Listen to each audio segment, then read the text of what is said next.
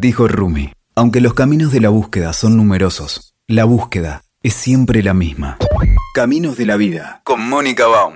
Estoy con Nadia Giraudo. Ella es médica, desarrolló el diplomado internacional en medicina cuerpo, mente y alma y biodescodificación. Esta actividad tiene el aval del Instituto Argentino de Medicina Cuerpo, Mente, Alma y de la Asociación Internacional de Medicina Cuerpo, Mente y Alma, así también como de la Asociación Profesional Española de Naturopatía y Bioterapia.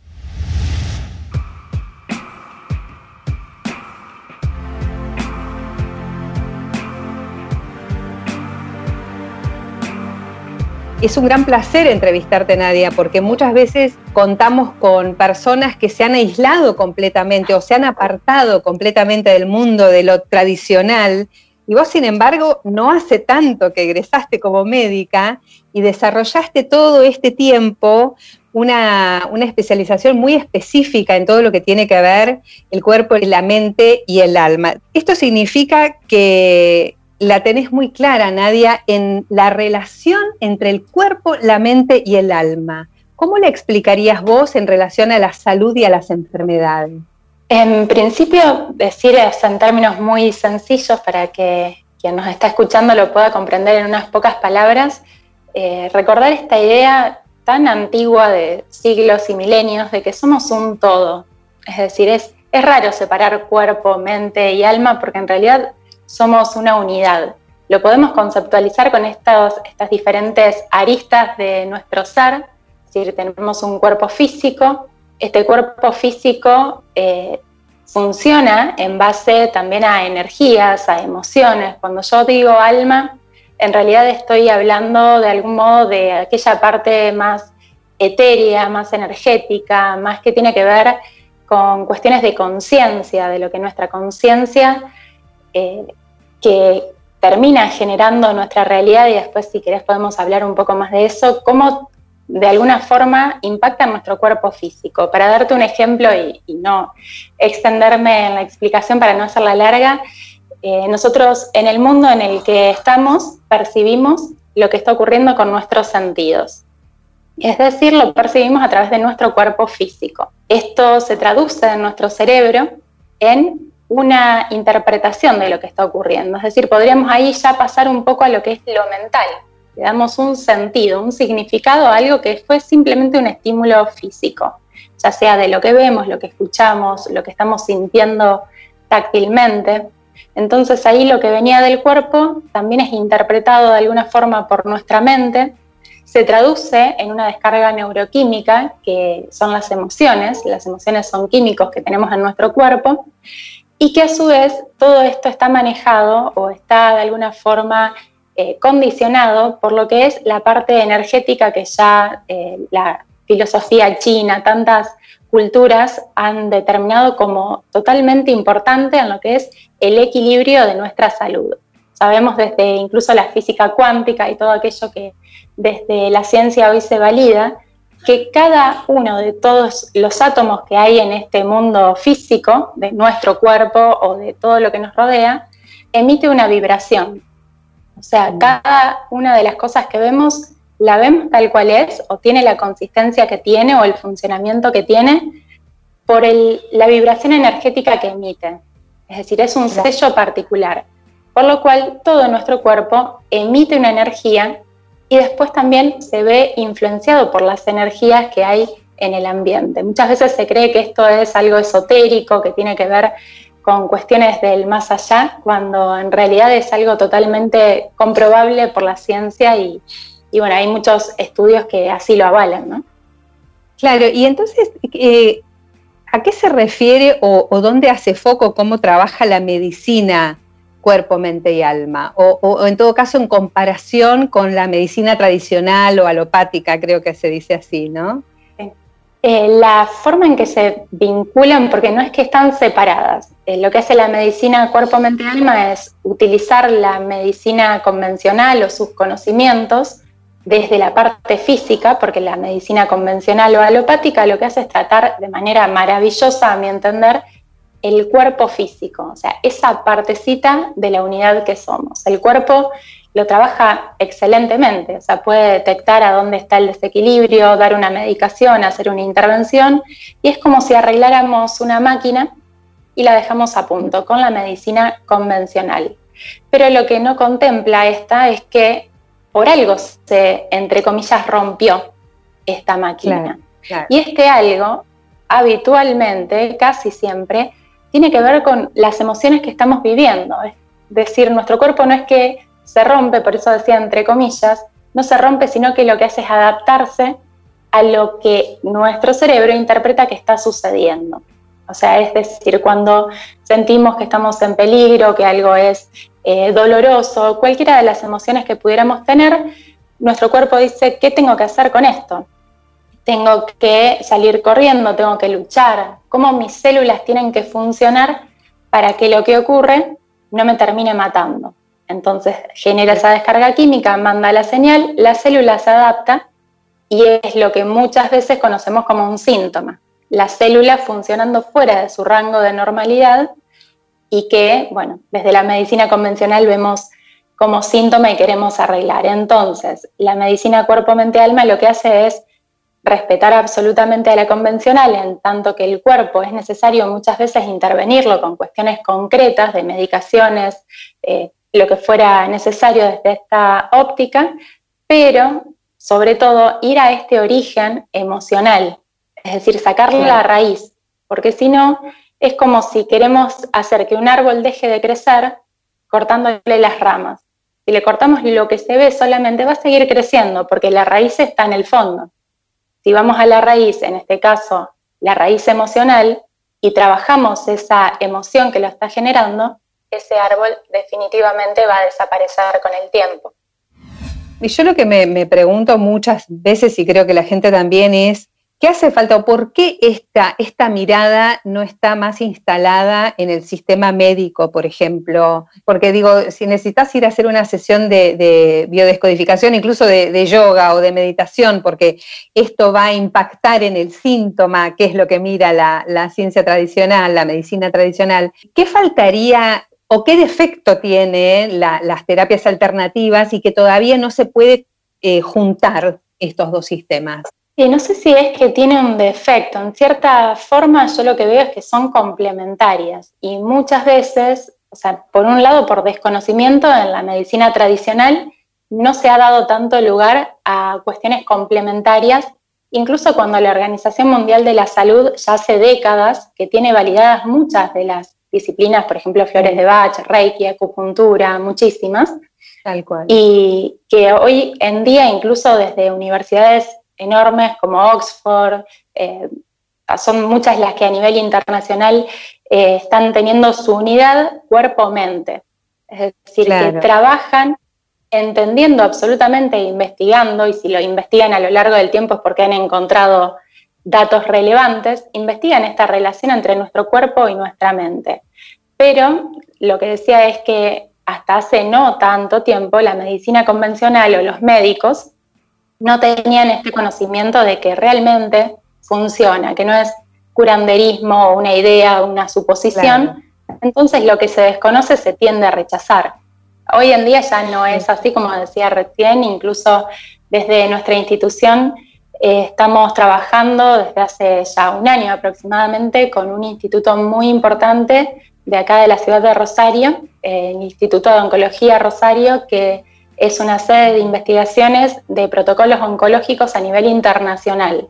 Lo que aquí se trabaja y se investiga, después se replica en otros lugares del mundo, ¿no? Como referencia, y ellos nos convocaron a nosotros para abrir el área exclusiva de terapias complementarias como convocó a Grupo Cuerpo, Mente, Alma y estamos trabajando en conjunto eh, con las investigaciones y con los trabajos a pacientes. Claro, pero lo que aparte me llama la atención de esto es que ustedes ahí están trabajando con personas que tienen cáncer o que han tenido cáncer, porque mi pregunta previa e, a esto era si ustedes trabajan solo con enfermedades o también con digamos, trastornos de conducta, digamos, desde, desde el extremo de una persona que tiene cáncer a, a, una persona que sufre ansiedad o tiene una crisis de sentido de la vida, en realidad todas tienen como esta raíz en, una relación, digamos, de, cuerpo, mente y alma. ¿Ustedes trabajan estos dos extremos o se enfocan más en la enfermedad?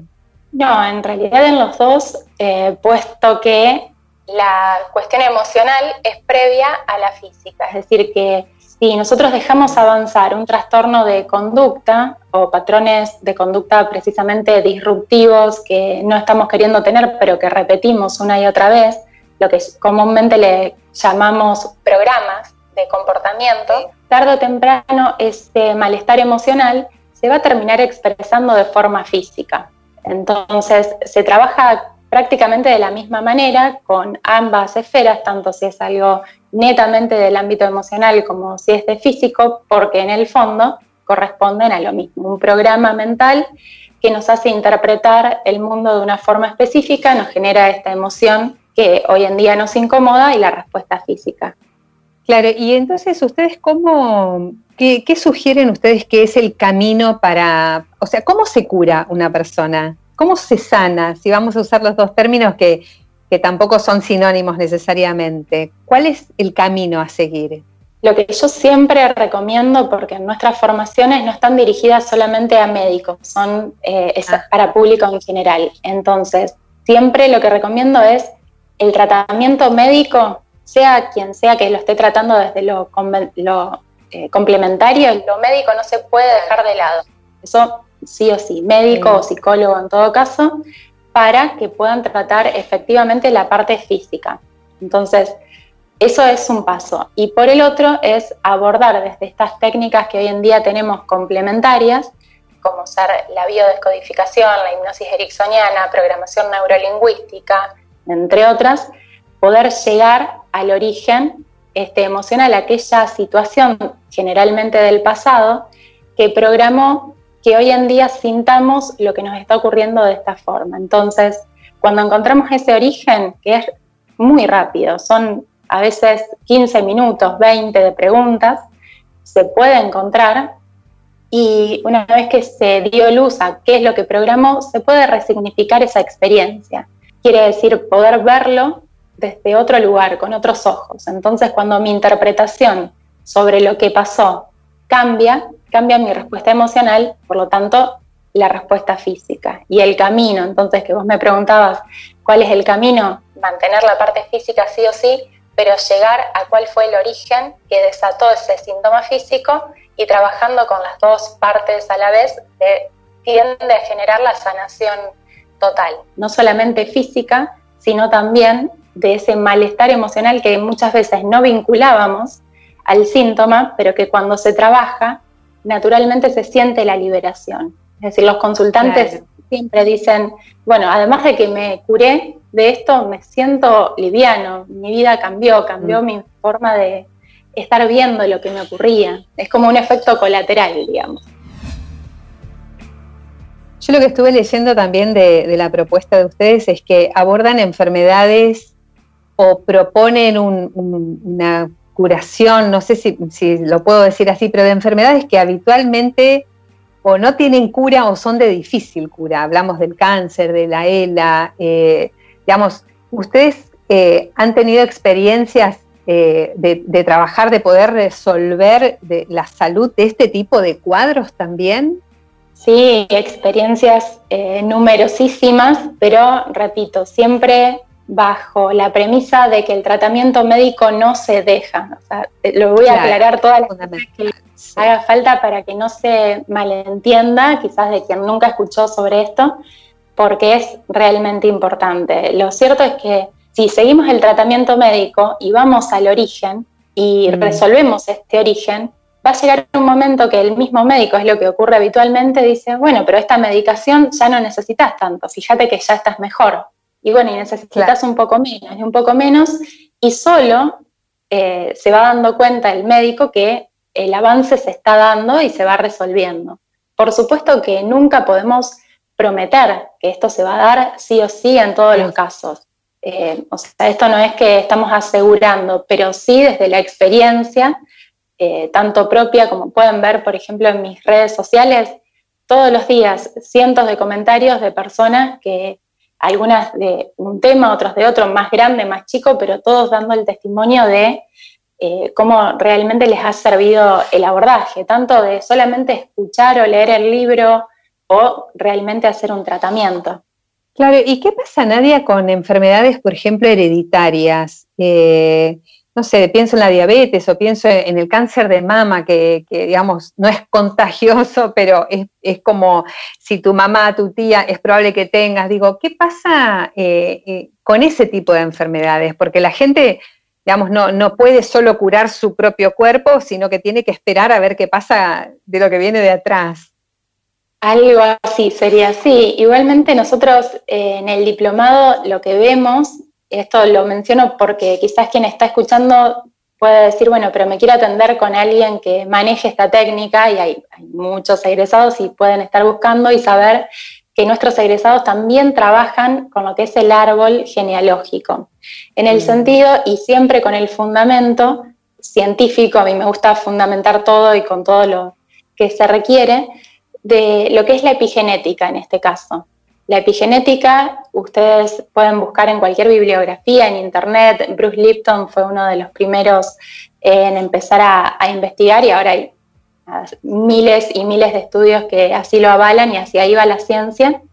Y la epigenética lo que dice es que nuestros genes son lo que son, digamos, tenemos unos genes específicos, que en teoría están bien, solo que hay ciertas situaciones en que el entorno genera esta necesidad de adaptación, por lo tanto se le pegan, podríamos decir, a ver, lo voy a explicar para que se entienda todo el proceso. Nuestro ADN es como el banco de recetas de nuestras proteínas, de aquello que va a hacer funcionar nuestras células. Es lo que dice, bueno, pone tanto de azúcar, tanto de leche, ta, ta, ta, ta, y se genera finalmente el producto final, que es lo que hace funcionar nuestro cuerpo. Si eso que es el banco de recetas o el libro de recetas se le tapa alguna hoja, la receta va a ser defectuosa. Es decir, la proteína o la función celular va a empezar a a ser defectuosa va a funcionar mal y va a generar, por ejemplo, síntomas o mutaciones. La epigenética viene a ser esta tapada de hoja, tapada de receta, es adherirle perdón, al ADN ciertos compuestos químicos en función de la respuesta del entorno para que se tape esa parte y se reproduzca una proteína específica, porque tampoco es al azar, es decir, se tapa exactamente lo que se tiene que tapar para que la proteína, entre comillas, nuevamente defectuosa, sea la que se genere, pero en realidad no es defectuosa, es exactamente lo que el cuerpo está sintiendo que necesita en ese momento. Por eso es que también es una de las bases de lo que decía al principio. Nuestro cuerpo se está adaptando, no es que está funcionando mal. Y en cuanto a la epigenética, y volviendo a esto que vos me preguntabas, esto se transmite de generación a generación. Es decir, estos cambios epigenéticos, estos parches que se hacen en el ADN para que se copie defectuosamente, se pasan. Mm. Pero también está absolutamente comprobado que es reversible. Es decir, que yo puedo haber heredado a través de lo que fue la epigenética una vivencia de mis padres, una cuestión de necesidad de adaptación de ellos, me llegó a mí y en cierto momento lo puedo expresar o no. Pero también lo puedo revertir a través de ciertas técnicas y ciertas, ciertos mecanismos, lo puedo revertir, por lo cual, si bien pude tener esa, esa enfermedad que fue hereditaria, hoy en día la puedo dejar atrás. Claro, por eso también ahí nos tendremos que meter mucho en lo técnico, pero eh, el mensaje sería que lo podemos dejar atrás, no es que estamos condicionados. Y otra pregunta que te quiero hacer, que tiene que ver con esto de la sensibilidad general, que, a uno le llega mucho o le da la misma impotencia eh, de, no saber qué hacer, es cuando se enferman los niños, ¿no? ¿Cómo podemos abordar desde, desde la medicina cuerpo, mente y alma cuando un niño se enferma? Se supone que hay inocencia, que hay eh, en general hay salud, porque en general un niño no, llegó todavía a los vicios, a, la angustia existencial, a un divorcio, digo, tantos factores que suelen enfermar a la gente adulta, un niño en general no lo ha sufrido.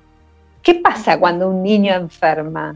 Lo que está haciendo es manifestar las enfermedades, podríamos decir, de sus padres. Lo que manifiesta son las creencias de ellos y las vivencias que ellos tienen, porque los niños no tienen demasiadas creencias propias, es decir, recién están aprendiendo el mundo y qué es lo que está bien, lo que está mal, lo que puede ser peligroso, lo que no, eh, lo que genera un, un, un daño, un dolor, una angustia, lo están recién aprendiendo, por lo cual solamente están reproduciendo y están nuevamente aprendiendo de sus padres, es decir, de lo que los padres sienten y creen.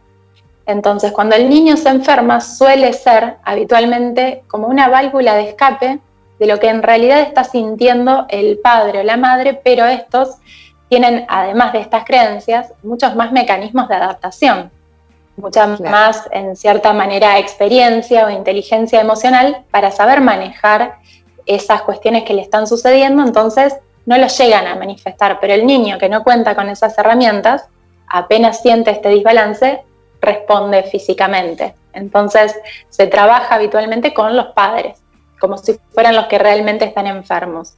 Y lo mágico y real es que cuando ellos eh, realmente sanan esa creencia, cuando los padres elaboran de otra manera esas emociones que estaban en teoría generando el síntoma en el niño, el niño no tiene que hacer nada y se cura solo. Es decir, esto, quienes han pasado por un proceso así, pueden dar fe de que podríamos decir que parece magia, tiene su fundamento, pero parece magia, pero el niño se cura cuando el padre sana aquella emoción. Qué maravilla. Eh, y otra pregunta que tiene que ver un poco en esta misma línea de como de transferir. Eh, ¿Qué pasa? ¿Cuál es el lugar de, la fe religiosa? Y pongo énfasis en lo religioso, porque, eh, digamos, la vivencia espiritual es diferente a la práctica religiosa. ¿Y dónde quiero poner el foco yo? En que em, la mayoría de las religiones lo que hacen es transferir en otro, en este caso en Dios, la solución. Entonces, como que la dinámica es yo pido para que me dé lo que yo no tengo. Sin embargo, este abordaje es hacerse cargo uno de su historia, de sus problemas, de sus errores eventualmente, o de lo que necesita modificar para estar mejor. Es como, como una polaridad. Ahora, ustedes tienen un abordaje también, solamente cuando ya hablan del alma, entiendo que hay como un abordaje desde lo espiritual. ¿Qué lugar ocupa para ustedes entonces la religión o, la fe religiosa?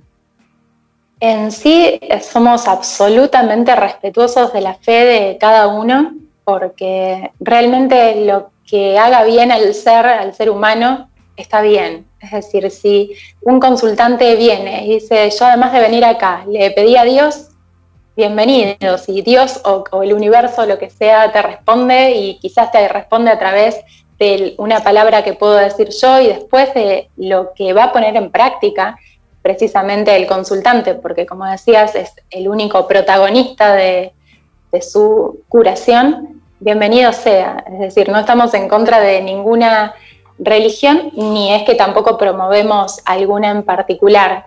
Eh, sí, esta filosofía, como mencionabas, de que incluso si ponemos esto en el afuera, ya sea en el terapeuta, en Dios, en quien sea, el último que va a tener que hacerse cargo de poner en práctica cualquier cosa que, se esté indicando para que pueda estar creciendo es el consultante.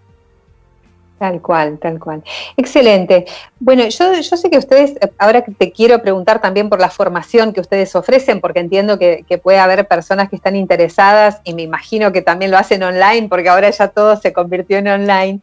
Pero dentro de esta formación que ustedes ofrecen, eh, también desarrollan, digamos, una, práctica en las diferentes técnicas. ¿Cuáles serían las principales técnicas que ustedes utilizan? Vos nombraste hoy alguna, como la hipnosis ericksoniana, la, biodescodificación. ¿En qué se entrena o cuáles son las técnicas principales que ustedes usan? Básicamente, eh, es decir, nosotros tenemos muchas formaciones, en este momento creo que hay más de 30 disponibles, pero en las principales, en estas que tienen eh, los avales tanto nacionales como internacionales. Eh, y quería sí agregar algo que no dijimos al principio que me parece importante. Perdón que me salí de esto y, ya vuelvo. Eh, que nuestra institución está habilitada por el Estado, es decir, nosotros estamos habilitados para poder brindar tanto estas formaciones, después nuclear a los egresados, es algo que no existe eh, algo así en el país en este tipo de temáticas y que de alguna manera eh, le da otro contexto a tanto el contenido que tenemos que brindar, después los avales, eh, tanto sociales, porque muchas veces los avales pueden servir para poner en un diploma, pero sobre todo para que el consultante sepa a dónde se formó el terapeuta al que está yendo. Creo que eso es lo más importante, más allá de, lo legal que nosotros cumplimos con todos los requisitos, requisitos pero creo que eso es, fundamental, es la cuestión social. Bien, y te decía que tenemos muchas formaciones, pero las principales tienen que ver con la biodescodificación, es la que más atraviesa las distintas propuestas que tenemos, flores de Bach, también eh, programación neurolingüística, hipnosis ericksoniana, eh, memoria celular con testeo muscular, musicoterapia. Eh, es decir, nosotros eh, damos formaciones con muchos profesionales, docentes de reconocimiento internacional. Todos son líderes en lo que hacen. No es que estoy solamente yo, sino que cada uno es especialista en algo y brinda a los alumnos desde su lugar. Enneagrama también de la personalidad. Ahora me voy acordando de algunos, pero sí, sí, sí, podríamos decir, básicamente llegar a la esencia de cada uno de nosotros, poder lograr una aceptación de lo que sea que haya ocurrido o vaya a ocurrir o esté sucediendo ahora, pero no quiere decir resignación, sino decir, bueno, mientras no lo pueda cambiar, voy fluyendo con lo que ocurre, con lo que sucede y veo que puedo aprender, incluso fortalecerme de esto para transformarlo en mi aliado y desde ese lugar, desde el lugar también del perdón, desde el salir del juicio de lo que debería suceder y lo que no, es que trabajamos las emociones que luego nos llevan a la plenitud física y emocional. Excelente. O sea, vos hoy lo habías mencionado y, quiero hacer énfasis en esto. No hace falta tener una formación universitaria o, o, incluso en medicina para poder estudiar con ustedes, entonces.